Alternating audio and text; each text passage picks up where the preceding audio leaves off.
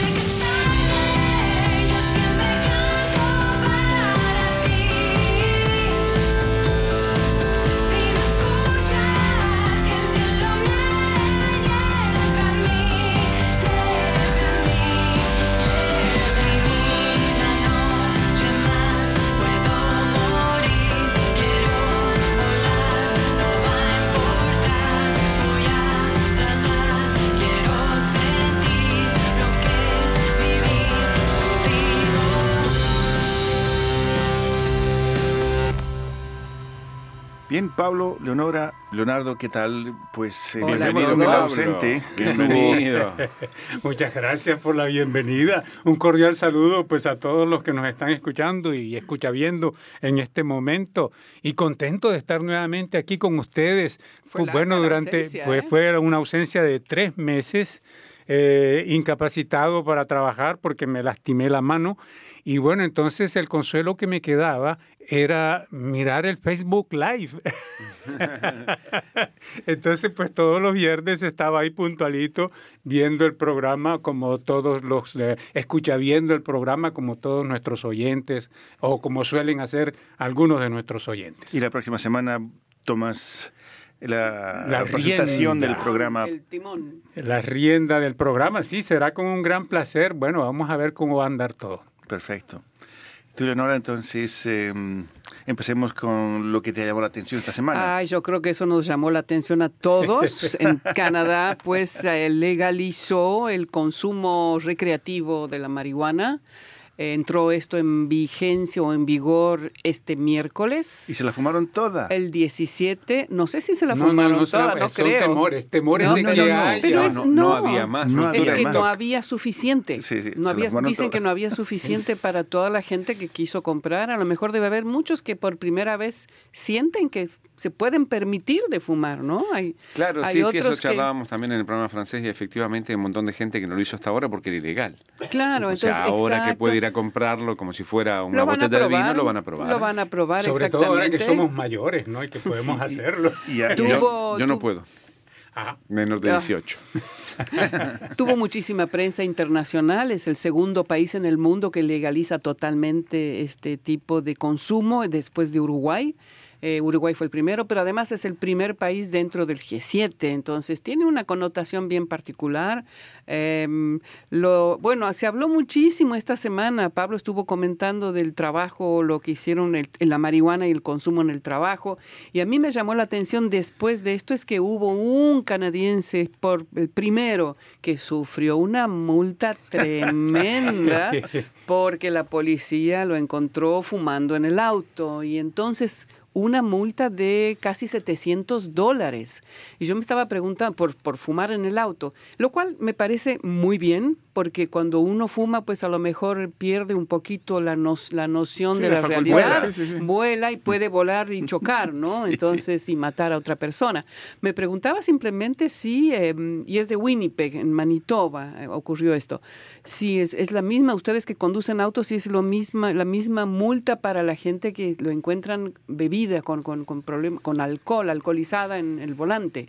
Es que es la misma multa No de sé casi si- 700 No dólares. sé si es la misma multa, pero, pero sí está totalmente prohibido conducir eh, Con borracho, Ok, de- con bueno. un puen- punto tasa. 5, creo, Punto punto no, 8. punto ocho es. Punto 8. Punto 5 es para aquellos que tienen... eh, bueno, en realidad hay- un punto 5 y un punto 8 que es para el- la, la mayoría de la gente. Ya, lo que no me queda claro es que, por ejemplo, o sea, en este caso el tipo estaba fumando en su auto, ¿no? No sé si iba conduciendo y fumando al mismo tiempo, en fin, eh, eh, no vi la noticia, pero lo que no me queda claro es si está prohibido fumar mientras estás manejando o si yo voy manejando y me orillo a- al lado de la carretera o de la calle, Igual eso- salgo del auto, me fumo mi, mi- lo que me No quiero puedes. fumar y después me amba- no sí, puedes sí, no, sí. no se fumar, no puedes fumar ni fumando estás- ni fumado, pues. Dice- digamos, puedes llevar tu, tu, tu dosis de marihuana en el auto siempre y cuando esté en el cofre, decía así, en la guantera, no sé Son cómo como se los dice. celulares, pues. Claro, pero no lo puedes consumir ni, ni, ni estando al manejar lado del consumido. auto. No, no, no, es lo mismo que con nada, alcohol. Es como lo mismo con el alcohol. Ah, bueno, ok. Hay una, el domingo pasado estaba en Toronto y este es lo que se- esto es lo que se ve en autoruta justo a- al entrar a la ciudad. 490 por conducir borracho. No, Ah, no. ni siquiera borracho. Drive. Distraído. Distraído. ¿Con el teléfono será? Con teléfono co- o, O con, con la lo que marihuana. sea. Con lo- pero anda que te prueben distraido. Tienes que tener algo que, que justifique que estés distraído. Digo, el teléfono entonces. Puede ¿no? ser.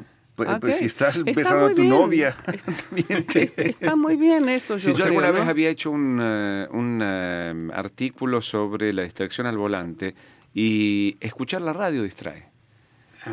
Dice que lo mejor es ir en silencio y con una persona que tenga carnet de conducir al lado porque hay dos personas que están vigilantes en el tema de la- cuando uno conduce. Ahora, ¿cómo la policía puede darse cuenta si vos estás escuchando la música? si No, el no, auto no, no, viene igual, cerrado. o sea, viene Me con imagino música, que- los autos vienen con música, Claro. vienen con todo eso, así que no Eso debería. no te lo Si te sales de la Ah, vía... Pero igual está comprobado de que cuando uno maneja y escucha música, la, digamos, la atención no está 100% puesta en la ruta, sino que hay eh, una especie de dispersión gracias a la radio, por. Y otra cosa, también la multa más grande y más grave creo que se la da a la persona que le ofrece marihuana a un menor de 19 años. 19. Es- sí, en, en todas las provincias creo que es 19, menos en Quebec y en... En Quebec va a ser 21. 19 y No, 21. es 18. 18 todavía. ahora. Es 18. Ahora el nuevo gobierno quiere llevar a 21, pero eso es- está a discutir. Pero por el momento, digo, hay otras provincias que donde dicen que es eh, 19 para arriba.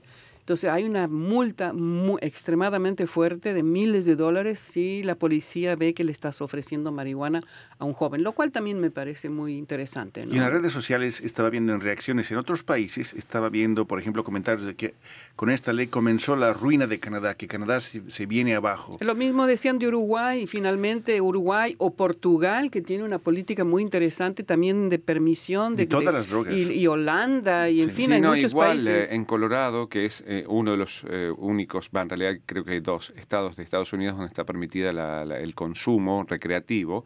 eh, según los estudios, hubo un crecimiento del consumo durante los primeros dos años y después volvió a la normalidad. Volvió a la no, ni Claro, siquiera eso. Y en. Uruguay ni siquiera eso tampoco. Claro, no es que Nada. la gente va a salir a fumar para poder, probablemente aumente, porque como decía Leonardo hace un rato, o sea, la gente que está intrigada por, y ahora que mm, una- hoy aprendí que en realidad eh, hay dis- distintos tipos dentro de lo que se va a vender, entonces tenés para, eh, para sedante, tipo sedante, tipo eh, Calmante, calmante, eufórico, lo que eufórico. busques. O sea, uno Es puede... como los vinos, o el Es- Malbec, el sí. Cabernet Sauvignon blanco. Tiene, Sí, aunque es- hay, hay varios ejemplos Y- de, de falsas de cata- variedades. cataciones, Lo- de- de- ¿no? en que te hacen creer que es un vino, Claro. la el catar vinos a ciegas. Igual tiene que ver mucho con la persona, ¿no? Con la persona que consume. Si, si es una persona, primero, eh, eso. Segundo, si está acompañado de otras cosas. Si tiene o- la, la persona te- está tomando otras drogas o consume solamente eso. Si Pero la es lo persona toma mismo que alcohol. con el alcohol. Exacto, es sí, sí, sí. exactamente lo mismo, no porque sea, Claro. está, le, le está permitido el consumo libre de alcohol, la gente sale como loca a emborracharse, no es cierto. Una cosa es entonces tomar un vino o fumar en una fiesta y otra cosa es fumar o tomar una un vaso de vino después de que te anuncien de que tu pareja se divorcia. Es lo, Claro, es lo mismo. lo mismo. Sirve para los mismos fines, Rufo. Sí, sí, sí, sí. sí, Entonces no es lo mismo amar que ser amado, pues. O desamado, sí, sí, en ese caso.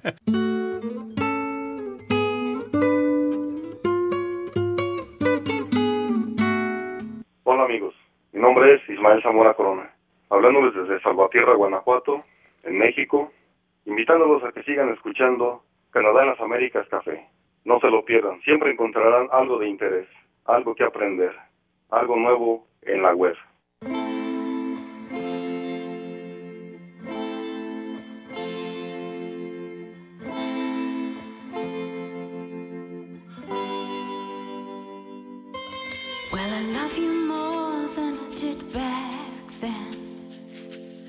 Still my lover and my best friend.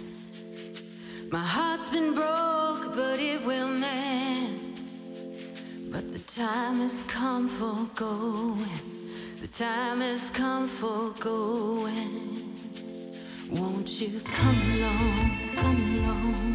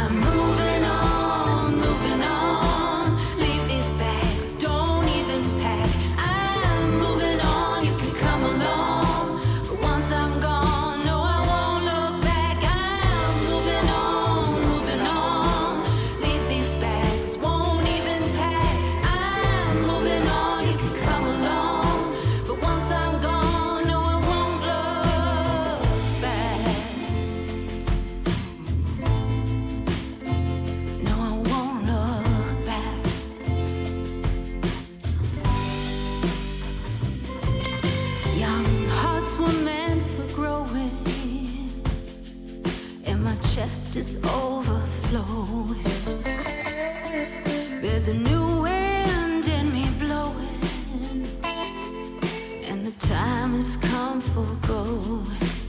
Time has come for going.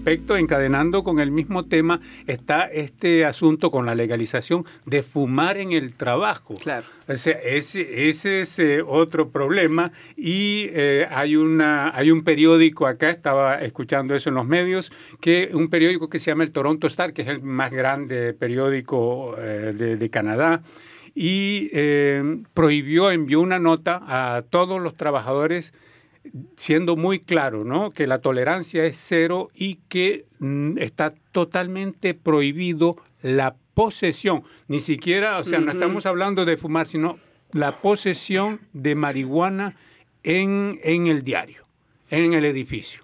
Quiere decir de que, por ejemplo, un viernes en la tarde, eh, tú a la hora del almuerzo eh, vas a la tienda de la esquina donde puedes comprar tu marihuana, te la metes en el bolsillo, no tienes la intención de fumártela porque estás trabajando y no te gusta fumar cuando estás en el trabajo. Entonces te vienes para llevártela para el fin de semana en tu casa. Pero si te sorprenden con la marihuana en el bolsillo, aunque no hayas fumado, pues tienes problemas en tu trabajo. O sea, Es como- en es- ese, es en ese como- es caso, como- puntualmente, en el, el Toronto Star. En el Toronto está, sí, sí, es tolerancia también cero. es, es como es como lo mismo con el alcohol. Vos si quieres tomar un, un- un vino el sábado y realmente solo tienes tiempo el viernes, a la salida del trabajo te vas y te compras el vino. Sí, entonces e- ese, esa es la idea, ¿no? De que al menos en esta casa todavía no hemos No recibido ninguna, Ninguna noticia. No ninguna noticia. No sabemos por el momento, pues podemos prender algo acá.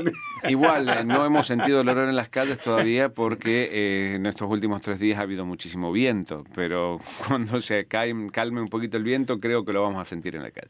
Ahora todo está un poco todas estas políticas que están implementando me doy cuenta que están basadas un poco en los mismos términos que el consumo de alcohol. Claro. Por ejemplo, o el cigarrillo. Por ejemplo, había una persona que preguntaba en, en- en- a Radio Canadá cuando hab- había un programa y decía es que yo soy eh, locater, soy eh, alquilo una casa entonces voy a tener derecho a fumar y dice, depende del propietario si lo autoriza o no. Es decir, hay propietarios que no quieren que las personas fumen, por ejemplo. Entonces se firma eso en el, en el contrato. Entonces, Tienen- más o menos lo mismo va a ser con la marihuana, es decir, tienes que tener la autorización del, del, del propietario si quieres fumar. ¿no? Y está Entonces- estipulado en el contrato de alquiler. Sí. Tú lo puedes poner prohibido, Prohibido fumar, fumar en- dentro del sí. apartamento. Si usted quiere fumar o cigarro o marihuana, pues salga al balcón Afuera. y fume afuera. Exacto, pero no adentro. Aunque la ley Entonces, establece que tiene que haber una distancia de 9 metros, Eso es para los edificios en lugares públicos, Rufo. eh, no, eh, seguramente en, en- no, los, eh, en lugares públicos sí, pero los propietarios tam- también pueden establecer ese criterio. Ah, de acuerdo. Y el gobierno dio un plazo de 60 a 90 días Para acomodarse. para que todos los propietarios entren en acuerdo con los inquilinos. Ujú. La- Leonardo, ¿a ti qué te llamó la atención esta semana? Antes de lo que me llamó la atención, eh, un saludo de Luis Valderas, que dice, Ajá. saludos de San Antonio de Chile, oyendo atentamente vuestros temas. Y. Javier González Nungaray dice, bienvenidos amigos de Canadá en las Américas Café. Un saludo cordial para todos y dispuesto a aprender algo de lo que expongan en el día de hoy. Bienvenido Pablo Gómez Barrios. Ah, muchas gracias, muchas gracias, mi la estimado gente que, amigo que se Javier. conecta con nosotros. Y lo conmigo, como es la mm, más que, más que fumar marihuana, es la tecnología, se cayó, se cayó YouTube ¿Cuándo? durante un par de horas. ¿Hoy? No, el viernes fue. Que- ¿Y no, por qué? hoy viernes. Mm, ¿Y por un qué? error de, de- de- en los servidores de No fue un YouTube a nivel mundial. Ah, Oh. Ah, wow. Estuvimos, eh, yo, es más, yo me enteré porque se rompió mi cafetera y fui a buscar un video a YouTube para ver Y cómo no se andaba. arregla y no anda. Y se- desconecté el internet y puse el internet del teléfono, no andaba. Abrí la computadora, no Ya andaba. te pusiste a nervioso. mi hermano no andaba. Puse YouTube caído, la cantidad de gente protestando, uno Ah, caramba. llorando, se acaba mi vida porque YouTube no anda. No, no. Increíble. Una tragedia. Durante, no sé si fue aproximadamente una hora o un poco más, estuvo caído el, eh, el, digamos, el- los servidores, estuvieron caídos los servidores de YouTube eh, a nivel mundial. Así que primicia, Wow. no, no mía, por supuesto, pero primicia para ellos que es la primera vez que tienen este problema a nivel mundial. Y, eh, a mí lo que me llamó la atención es este, esta operación que está siendo llevada a cabo para, para que Arabia Saudita salga del paso de la presunta muerte del periodista Jamal Khashoggi, Presunto asesinato. presunto asesinato, y como un exdirector de la CIA y actual secretario de Estado de Estados Unidos, Mike Pompeo, va allá, se reúne con los turcos eh, y trata de- y finalmente dice que pase lo que pase, que es, Arabia Saudita es un gran aliado de Estados Unidos. Trump dice que son que son los negocios más de mayor volumen en toda la historia de la humanidad, dice él, siempre hiperbólico. Eh, pues, pero lo concreto es que tiene negocios de miles de millones de dólares con, de, de provisión de armamento a Arabia Saudita, que justamente con ese aval está atacando Yemen, donde están muriendo tantos mi- miles y millones, mi- 13 millones de personas Sí, que están que, afectadas. que están afectadas. Sí. Entonces, toda esta operación de, de de relaciones públicas a nivel internacional, y lo, y lo concreto es que Donald Trump es responsable de alguna manera de ese, si se confirma que ha sido decapitado, torturado o asesinado en el Sí. consulado de Arabia Saudita en Turquía. Despedazado, dicen que lo habían para poder sacarlo, que no se dieran cuenta que llevaban el cuerpo, eso es lo que entendí yo, que había sido como triturado. Es terrible lo que han hecho con ese periodista, ese Jamal Khashoggi. Eh, a pesar de todo lo que estás diciendo, Rufo, eh, me sorprende, digo, esa, esa brutal honestidad de Trump, porque no hay muchos dirigentes que podrían reconocer lo que él está reconociendo. Dejando esto de lado, creo, y esto muestra un poco lo que es eh, los Estados Unidos, es decir, eh, se rigen por, lo- por los dólares, ¿no? En su política ex- eh, exterior. Ahora, em, lo que a mí me digo, esta, este asesinato, presunto asesinato contra este periodista, está de todas maneras perjudicando a Arabia Saudita, la gran imagen que quiere llevar ante el mundo con la, cuando asumió el nuevo príncipe, el hijo del rey, diciendo que esto iba a cambiar la- la- la- la política interna de derechos derechos humanos en Arabia Saudita, se está cayendo a pedazos esa imagen. Eso me parece que es un punto importante y había este, una reunión anunciada para fin de mes, a una reunión a la cual se le llama el Davos del desierto, que reúne a la gente de los negocios, de las finanzas, de la crema de la crema del mundo y que se están desistiendo uno detrás de otro para asistir. Canadá ya dijo que no va a enviar a nadie, el Fondo Monetario dijo que no va, el Banco Mundial y otros grandes grupos económicos. Entonces es un golpe para Arabia Saudita esto y creo que es la primera vez que sucede este, esto que se, se cae esa máscara ¿no? de, de, ese país en, en cuanto a los derechos humanos y a las políticas represivas que tienen. Y no hay que olvidarse que Canadá rompió prácticamente no Canadá, Arabia Saudita rompió casi relaciones con Canadá porque Canadá había denunciado que cuando Arabia Saudita había eh, puesto en prisión, enviado a prisión a dos mujeres activistas. Entonces, eh, creo que es importante lo que está pasando, lamentablemente, que esto se produzca por el asesinato, el supuesto asesinato de un periodista, pues es muy triste y lamentable. Y la manera y las circunstancias en que ocurrió, ¿no? Sí, distintos medios de prensa en Canadá habían señalado justamente que Trump, esta actitud de Trump hacia los medios y hacia los periodistas, estaba creando un clima que hacía impune, que creaba un clima de impunidad frente a ese tipo de abusos.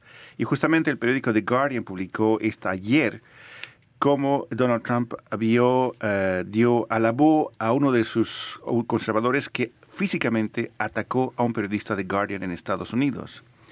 Entonces, eso justamente en momentos en que se está discutiendo eh, sobre el, debate internacional sobre la suerte de este periodista de Arabia Saudita. Es, decir, que es, la insensibilidad es tan grande que en momentos así él todavía va a decir, ese es mi, el, tipo de persona que yo quiero, ese, es, mi pollo. ese es mi pollo. Así, así que eso es lo que me llama la atención esta semana y sobre todo esto, que alguien decía, una yemenita, una profesora yemenita decía, cómo la muerte de esta persona cobra tal importancia cuando hay millones de afectados en Yemen. Entonces. Eh, Cobra importancia porque era una, también una personalidad pública. Este periodista justamente apareció en los medios porque se atrevía a denunciar al régimen de Arabia Saudita, primero, y segundo, porque vivía en Estados Unidos. Y publicaba en el Washington Post. Claro, entonces, de, todas maneras, es importante que se destaque eso, ¿no? y pero pero lo, lo, que me sorprende, entre otras cosas, eh, bueno, Sucedió, pero, pero asesinatos de periodistas ocurren en Latinoamérica y en el mundo eh, a menudo. a menudo, quizá es la forma tan brutal como lo han asesinado a esta persona, pero, pero hay barbaries que se cometen, ¿no?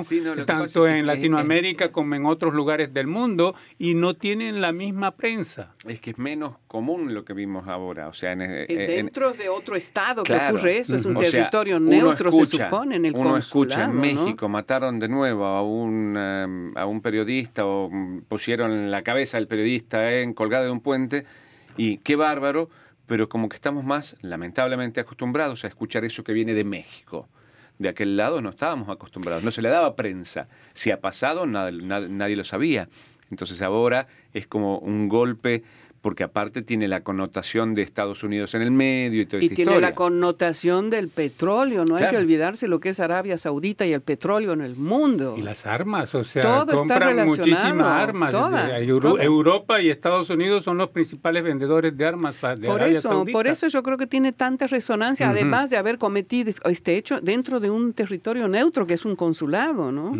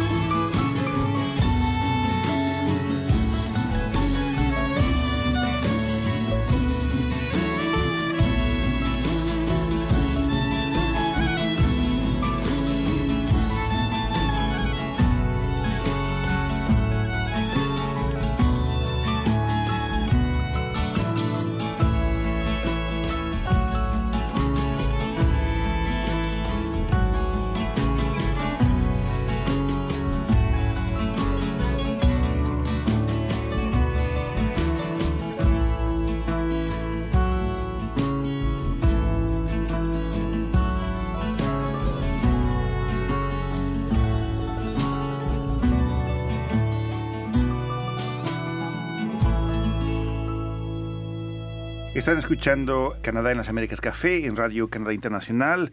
En música les recuerdo que escucharemos a dos hermanas e hijas de inmigrantes mexicanos en Toronto, Lexi Valentín y Nadia Valerie King, con la canción Espíritus, un dúo indígena canadiense, Shoshona Kish y Raven Kanatakta, con uh, Ha llegado la hora de irnos. Escucharemos a la cantante inuita um, eh, Hut cantando el tema Anuri y Michelle Rold esos temas estarán en nuestro contenido en, en nuestro sitio de internet, rsinit.ca.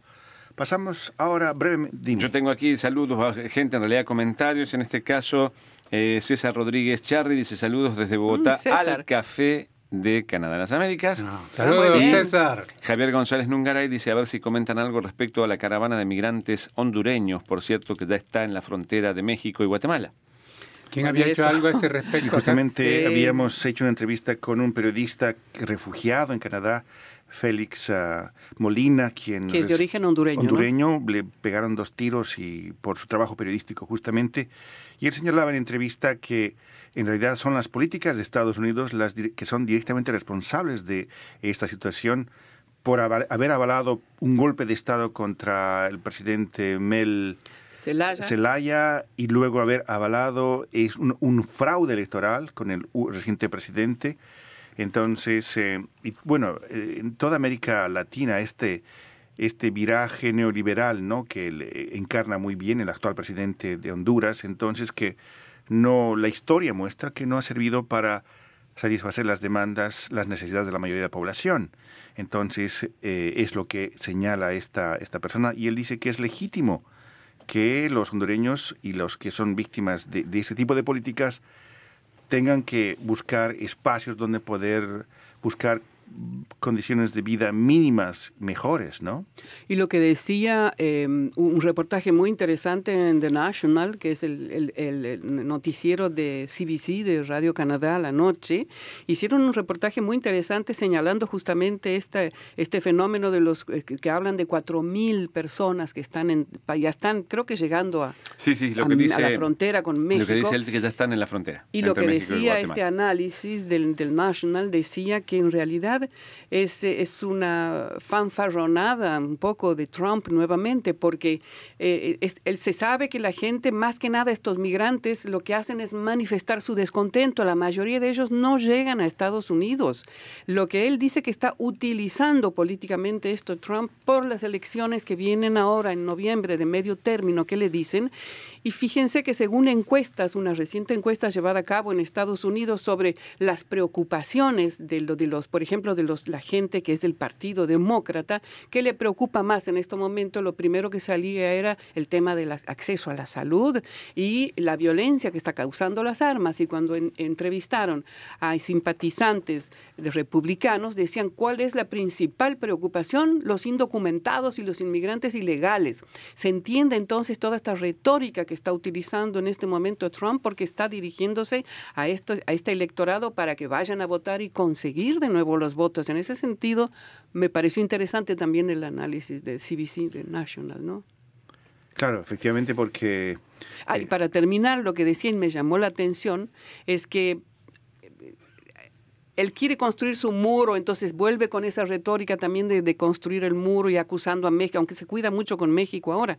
Pero finalmente el, el, recientemente electo presidente López Obrador, frente a todo este drama de los centroamericanos, ya dijo ayer o antes de ayer que él ya habló con Trump y quiere encontrar soluciones al tema y que él considera que México puede hacer cosas por los migrantes centroamericanos y dijo que va a haber trabajo para los que quieran quedarse en México y todo aquel centroamericano que quiera trabajar en México va a obtener un permiso de trabajo inmediatamente.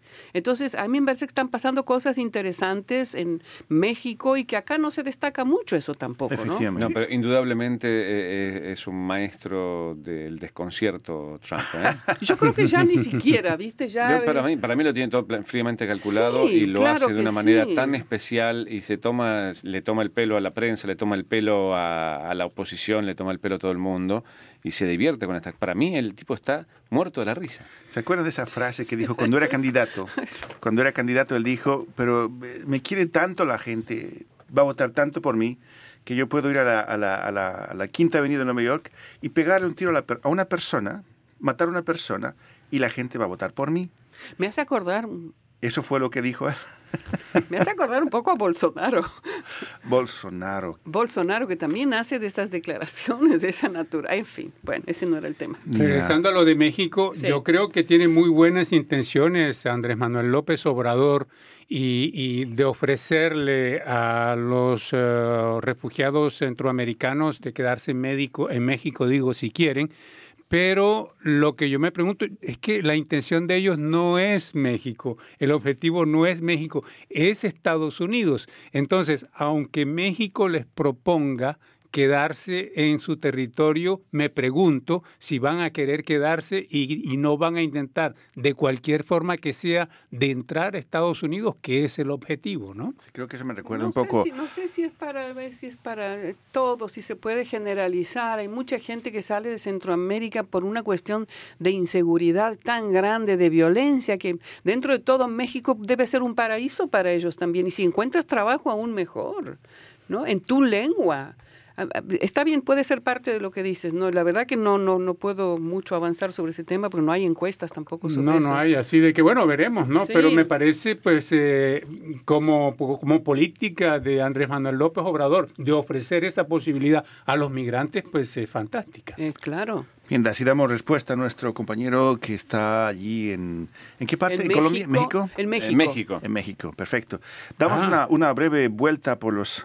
Hay Miguel Rovira que está en, En línea en este momento desde Miguel, España. ah, muy desde bien, Miguel. Mon- Montornés. ¿De ¿Dónde es que es la, eh, eh, el, la- la- el pueblo de, de Miguel? No me acuerdo en este momento. Ya te lo va a decir él. Buenas tardes, dice desde Barcelona, España, que lo pasen muy bien juntos.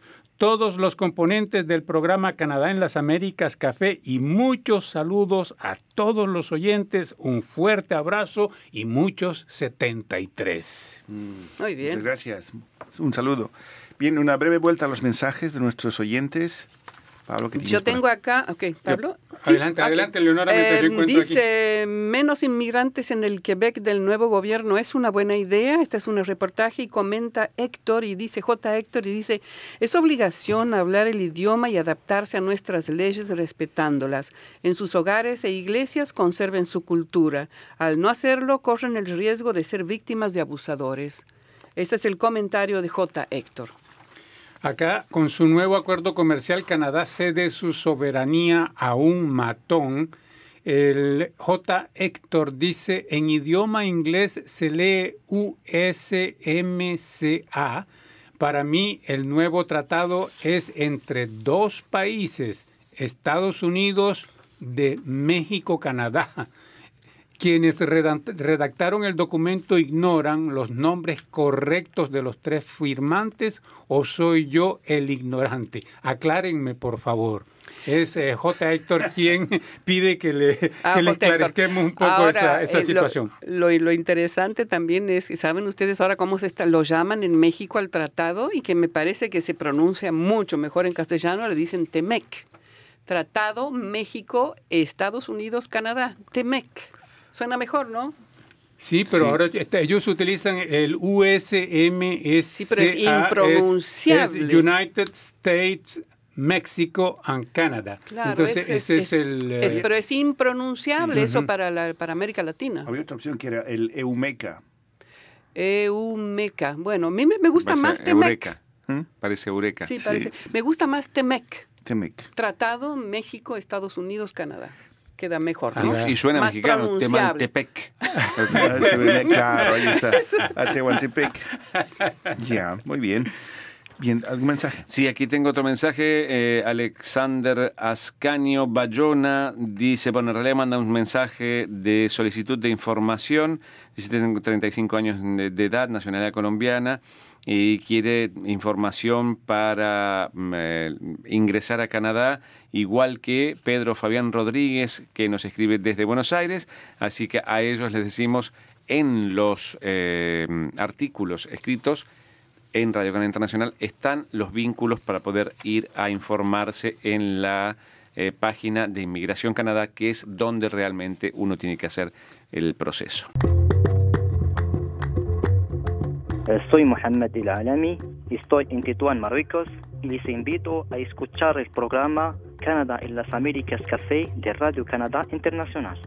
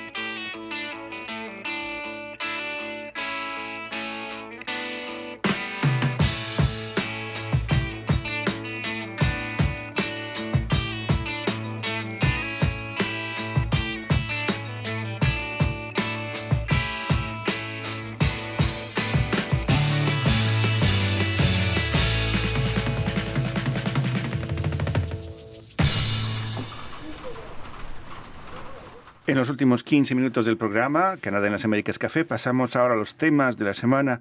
Y tú, Leonora, has conversado a propósito del futuro de los latino-quebequenses según la Cámara de Comercio Latinoamericana en Quebec. Oh, antes, antes de entrar en el tema, hay Miguel Rovira que nos escribe y nos dice, dice Montornés del Vallés. Montornés, del Vallés. Montornés del Vallés. Oh, sí. Muchas gracias, muchas gracias, Miguel. Suena, suena a buen vino ese nombre. Sí, sí, habrá que preguntarle a Miguel qué tal es el vino. por allá. hay buenos vinos en, España, en España, buenísimos. Deliciosos. Sí, Rufo, em, se trató de una entrevista en el marco de la octava edición de la Semana Hispanófona 2018, que se viene llevando a cabo hace ocho años, que, se, que tiene lugar aquí en la ciudad de Montreal. Fue esta semana, al igual que años anteriores, hay muchísimas actividades, hay conferencias, mesas redondas, y está organizada por la Escuela de Idiomas y el Instituto de Estudios Internacionales de Montreal. Y esta vez el tema central que englobaba a todas las presentaciones era diálogo y reconciliación, que tiene que ver un poco em, con lo que está sucediendo en dos países, en Colombia y en México, porque justamente estuvieron los cónsules de esos dos países, hicieron una presentación en este marco. Colombia por haber llevado a cabo un proceso de paz, la firma de la paz, y México, eh, cuyo recién electo presidente López Obrador, pues prometió también una comisión de la verdad, una investigación, cosa que hasta el momento nunca se hizo en México, ¿no? Seriamente, por las violaciones de derechos humanos, en fin, eso está en discusión. Eh, y dentro de eso, eh, entrevisté a Héctor Giraldo, que es director general de la Cámara de Comercio Latinoamericana, que hizo una presentación junto a otras personas sobre el futuro de los latinos quebequenses. Y entonces le pregunté un poco qué tenía que ver ese, esa presentación de el futuro de latinos quebequenses con el tema de diálogo y reconciliación. Y me dio una explicación bien interesante, en parte porque él dice que las familias que llegan de América Latina, muchas de ellas llegan aquí habiendo sufrido persecución en esos países, habiendo sufrido conflictos, violencia. Entonces, esto se se inscribe aquí en un tema de reconciliación, dice eso, dice él que permite que las personas puedan pues em, dialogar también sobre eso, lo que les pasó en sus países de orígenes e intentar pues una nueva vida acá. También se refiere al hecho de que los inmigrantes que están acá y que sufren em, una cierta forma de, podríamos decir, de em, prejuicios, eh, ya sea por, eh, por la piel, por, por, en fin, por, por lo que sea, los latinoamericanos, em, él dice que, y que sufren, por ejemplo, esto se verifica en la falta de trabajo o, que tienen títulos universitarios que no les reconocen y que también es motivo de discriminación acá, pues también se inscribe eso dentro de este, em, de este tema de reconciliación, de diálogo, y en ese sentido la Cámara de Comercio Latinoamericana pues está aportando su grano de arena para que esta, estos inmigrantes que llegan acá pues vivan otro tipo de vida. Pablo, justamente en el marco de esta semana hispanófona aquí en Montreal, tú nos hablas de la Escuela de Verano de Bogotá. Así es, en el marco de esta Semana Hispana, la octava edición de la Semana Hispana que es organizada por la Universidad de Quebec aquí en Montreal. Está eh, también el tema de la movilidad internacional eh, dentro de las mesas redondas ¿no? que, se organizan en el marco de la Semana Hispana. Y eh, la movilidad internacional está la Escuela de Verano 2019, que es un proyecto que presentó una profesora, la profesora Jessica mm, Palleras de la UCAM, presentó este proyecto en el que la idea es, digamos, aprovechando esta, este contexto ahora eh, que en Colombia se firmó la paz y que aparentemente es un país menos peligroso que lo que fue antes cuando era la guerra. Y eh, entonces, pues ella presentó en colaboración con la Universidad Javeriana de Bogotá este proyecto a, la UCAM y eh, la idea es pasar desde, eh, son tiene dos, eh, dos modalidades, si tú quieres, una de dos semanas y otra de tres semanas para participar en la escuela de verano y salen del 29 de abril al 10 de mayo o del 29 de abril al 17 de mayo, están dos o tres semanas en Bogotá y tienen cursos de español avanzado. Este es organizado también por la Escuela de Lenguas de la Universidad de Quebec aquí en Montreal. Y bueno, pues eh, es una conversación interesante sobre cómo funciona esta escuela de verano y por qué. ¿Y cómo, ¿Y cómo van a navegar la cuestión de los, de los acentos? El acento paisa, ¿qué, qué, acento va a ser ese español? Ah, ah, ah, es bueno, pero es muy clarito, ¿no? El acento paisa. El acento a mí me parece que el castellano en Colombia es muy clarito, ¿no? Bueno, es, es, más el acento bogotano que es el, que en realidad que es donde se dice que se tiene el mejor acento, el, el, español mejor hablado, dicen los de Bogotá. Allá está, nos está escuchando nuestro amigo César Augusto Rodríguez Charri de Bogotá. Entonces se dice que es en Bogotá donde se habla el mejor español en Hispanoamérica. Los costarricenses dicen lo mismo. Los ticos. Los ticos. sí, no, pero tiene un, tiene un acento muy bonito. los Es que yo- las R's. Las. R's. Las Cuando R's. yo iba al, al hotel Ramada de Herra- Herradura, eh, eh, hay, que, hay que acostumbrarse a la R, a la R tica. Sí, pues, Pura vida para todos los ticos. Esa, pura esa, vida. esa. R del norte de la Argentina. Claro, pero no, pero no es tanto. Eh, eh, en Costa Rica es bastante más pronunciada. Es un son- sonido así más, más cerrado. Lo que es interesante en Canadá es justamente eh, cuando, cuando conoces canadienses que están aprendiendo o aprenden el español por Ah, la es forma para de hablar. de risa. Ya sabes de dónde vienen. Sí. ¿De qui- ¿Quién fue el profesor? ¿Quién- Ah, quién y de dónde enseñó? vienen, de Sí. qué provincia, o si son anglófonos, francófonos, se, se Sí. detecta rápidamente. O con quién aprendieron. Mi hija, por, por ejemplo, habla español y estuvo viviendo en Chile cierto tiempo. Sí. Y bueno, y habla, habla como ahora chilena. español como chilena. po. Ah, qué gracioso.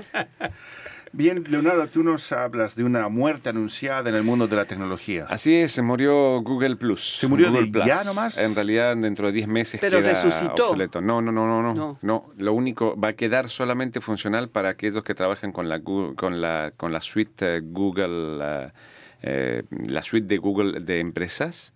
Está bien, es lo, los, son los únicos que van a poder ingresar. ¿Qué es lo que Después de muere concretamente? La plataforma de la red social. No ¿Y se eso cómo no, nos, nos afecta? A nosotros en nada, porque yo tenía una cuenta y creo que entré dos veces en un año. O sea, ese era el problema también. Pero lo más interesante de este tema es que no es que muera porque eh, ya estaba decidido, en realidad ya estaba planificado o se veía que iba a pasar, sino porque saltó después de, un, de una investigación del Wall Street Journal que había una brecha de seguridad y era a través de Google Plus y efectivamente eh, eh, el Wall Street encontró una publicación interna, bueno, le pasaron evidentemente una publicación interna de Google que decía que Google había determinado no hacerlo público para evitar todo el proceso que tuvieron que hacer, por ejemplo, los de Facebook con el tema de Cambridge Analytica. Para no rendir cuentas. Para no rendir cuentas y para no pasar por todo ese proceso enorme de citas y de, de- de- de declaraciones, investigaciones y tal. Y la pérdida de, de va- de- eh, de- de valor en la bolsa, seguramente. que ya perdió en realidad dos puntos Google después de que cerraran Google Plus y que se enteraran de que esto pasó. Entonces le cortaron por lo sano, oh, la brecha fue Google Plus, le cortamos la cabeza a Google Plus. Y. Gmail no tiene nada que ver ahí. Los No que tiene tienen nada que cuentas ver. con Gmail eh, no sí, tiene nada que ver. Ok. No tiene nada que ver. Igual Google en eh, el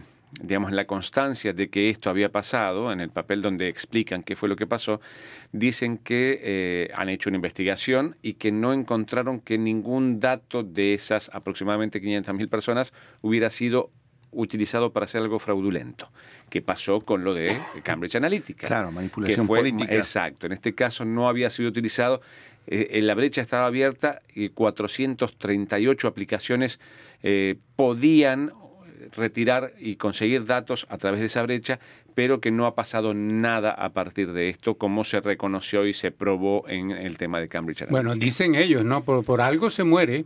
No, no, no. Para mí la historia es que se muere para evitar mayores problemas y para no tener, no tener que pasar eh, eh, frente al, al Senado de Estados Unidos dando explicaciones y todo esto. O ¿Y sea, cómo pasó? ¿Y por qué? Exacto. Entonces dijimos, bueno, este fue el problema, listo, lo cerramos. Y así está. Quedó Finalmente, cerrada. ¿en qué quedó Facebook que dio explicaciones ante el Congreso? Facebook y- ¿en qué- ¿En provocó- qué quedó eso? provocó una oleada de todas las aplicaciones, plataformas, mandaron eh, un- el consentimiento que uno, entre comillas, acepta cuando instala una aplicación, ahora es mucho más detallado. Las letras chicas son más detalladas, digamos. Eso es básicamente... y, Porque nadie las lee. Claro, por eso. En- y la otra cosa es que eh, las, los desarrolladores de aplicaciones te- terceras, digamos, que utilizan los, eh, los datos de Facebook, no pueden usar más bajo constancia de que si el usuario le dice que sí, entonces sí. Si no, sí, no. pero el Antes hecho de era que automático. había Facebook permitido que la utilización de datos por empresas y todo eso, no, eso no fue castigado, multado, Mm, no, no que yo sepa, no, multa no, pero lo, lo- lo- lo hicieron eh, transpirar un poquito. Ah, y justamente eh, Google Bueno, Plus. y, hu- y hubo mucha gente, en realidad la multa la hizo la gente, porque hubo mucha gente que dejó la plataforma de Facebook inmediatamente después de lo Cambridge Analytica. Pablo. Sí, bueno, tenemos acá dos respuestas a, a dos preguntas que hicimos. Eh, Miguel Rovira de, de, de Montornés El del vino, Vallés, él dice, Pablo, ¿cómo no? Claro que hay buen vino por acá. Seguro. Gracias, Miguel, ya lo sospechábamos. Y César Rodríguez Charri dice, sin, sí, se dice que es el mejor español, hablando del español hablado en Bogotá, ¿no? Pero dice, pero y el de Costa Rica es muy parecido al acento bogotano. Pero yo los identifico. A mí me encanta el, el, el- bueno, el- acento costarricense, me encanta, me parece fascinante. Pero me gusta mucho, el colombiano me gusta más el paisa. Ah, sí. El paisa Ah, me eh, encanta. eh, María por Dios, hombre. Por Dios, hombre, que me encanta el paisa. Me encanta. Bien, para acabar con Google Plus, pues Google Plus era, era justamente el, el rival, quería ser la, el rival a, a Facebook. Facebook y Twitter cuando Sí. apareció en realidad. Y ahora Facebook se está curando en salud porque hace pocos días atrás anunciaron que había anulado cientos y cientos de cuentas justamente en previsión de las próximas elecciones en Estados Unidos. Y eran muchos sitios políticos sobre temas políticos muy críticos, algunos muy legítimos, como ah, New, New Media, etcétera. Entonces, hay toda... ¿cuál es tu presentación? Ah, mi presentación es verdad, mi Ya, tema, ya es no verdad. te- que sea demasiado tarde, po. Pues yo me, la, la noche del, del 16 me fui a un lugar cerca de donde venden mucha marihuana ilegal y Ajá. subí a un club a ver qué pasaba esa medianoche. Ah, qué interesante, Sí, entonces Rufo. estuvieron, y había músicos que cantaban, eh, cantaban hip hop y rap, y claro, el aroma, ¿no? De, de- de la marihuana que entraba y salía. Me imagino cómo saliste de ahí. Es muy, Contento, contento de yo salir. Con dolor de No, cabeza, tal vez. en ese lado yo soy de la línea de Jean Chrétien, que dijo que él no prueba, ni va a probar, ni le interesa. No, pero en ese contexto donde tú estabas, donde se fumaba por Sí, todos fu- lados. fumador de segunda. Bueno, Pasivo, que le Sí, dicen. a ser un porrista de segunda. porrista de segundo, que vale la pena, eh, para ver cómo reaccionaba la gente. Y los músicos muy contentos porque decían que van, finalmente van a poder ir a Estados Unidos, creen ellos. Oh. Hay que ver eso. Y que sobre todo no van a ser perseguidos, ni van a tener, eh, ni- en Canadá, ni van a tener eh, problemas con la ley, ni van a tener antecedentes Eso es penales. cierto, eso es Entonces, estaban muy contentos y fumando su hierba como que había. Y llegó la Como medianoche. Dios manda. Sí, y parecía una noche de, de Año Nuevo porque llegó la medianoche y, eh, ya, y- Ah, ¿Y de dónde la compraron? al frente. Ah, claro, pero No, no había todavía. Sí, sí, sí, sí, sí. Porque es justamente aquí en la Lo plaza. gracioso fue una persona que, que, que escuché en un reportaje que decía, yo voy a seguir con mi pusher, con, mi- con el tipo que siempre me vendió, es amigo mío, ¿cómo lo voy a largar? Dice, pues, Bueno, y ilegal, nosotros ¿no? tenemos que verdaderamente largarnos de acá. sí, porque Se acabó el programa. que nos lo hayan Muchas cortado gracias. y ya. Y hasta el próximo. Chao. Ok, Fin de semana, adiós. Adiós. Chao, chao, todo. Adiós. There's a man who leads a life of danger. Everyone he meets, he stays a stranger. With every move he makes, another chance he takes. Odds are he won't live to see tomorrow. Secret agent man, secret agent man. They've given you a number and taken away your name.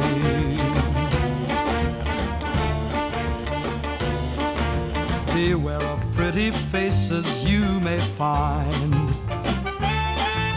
A pretty face can hide an evil mind. Oh, careful what you say. Don't give yourself away. Odds are you won't live to see tomorrow.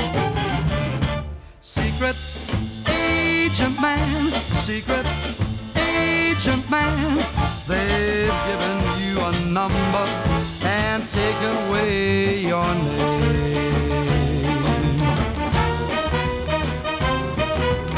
Sunning on the Riviera one day in a Bombay alley next day. And if the wrong word slips while kissing persuasive lips, odds are you won't live to see tomorrow. Secret agent man, secret agent man, they've given you a number and taken away your name. Secret agent man, secret agent man. They've given you a number and taken away your name. Only got a number, secret agent man. They've taken away your name. Secret agent, secret agent. He is a spy, secret agent. Bleeding in a Bombay alley, kissing every Sue and Sally. Secret agent, secret agent.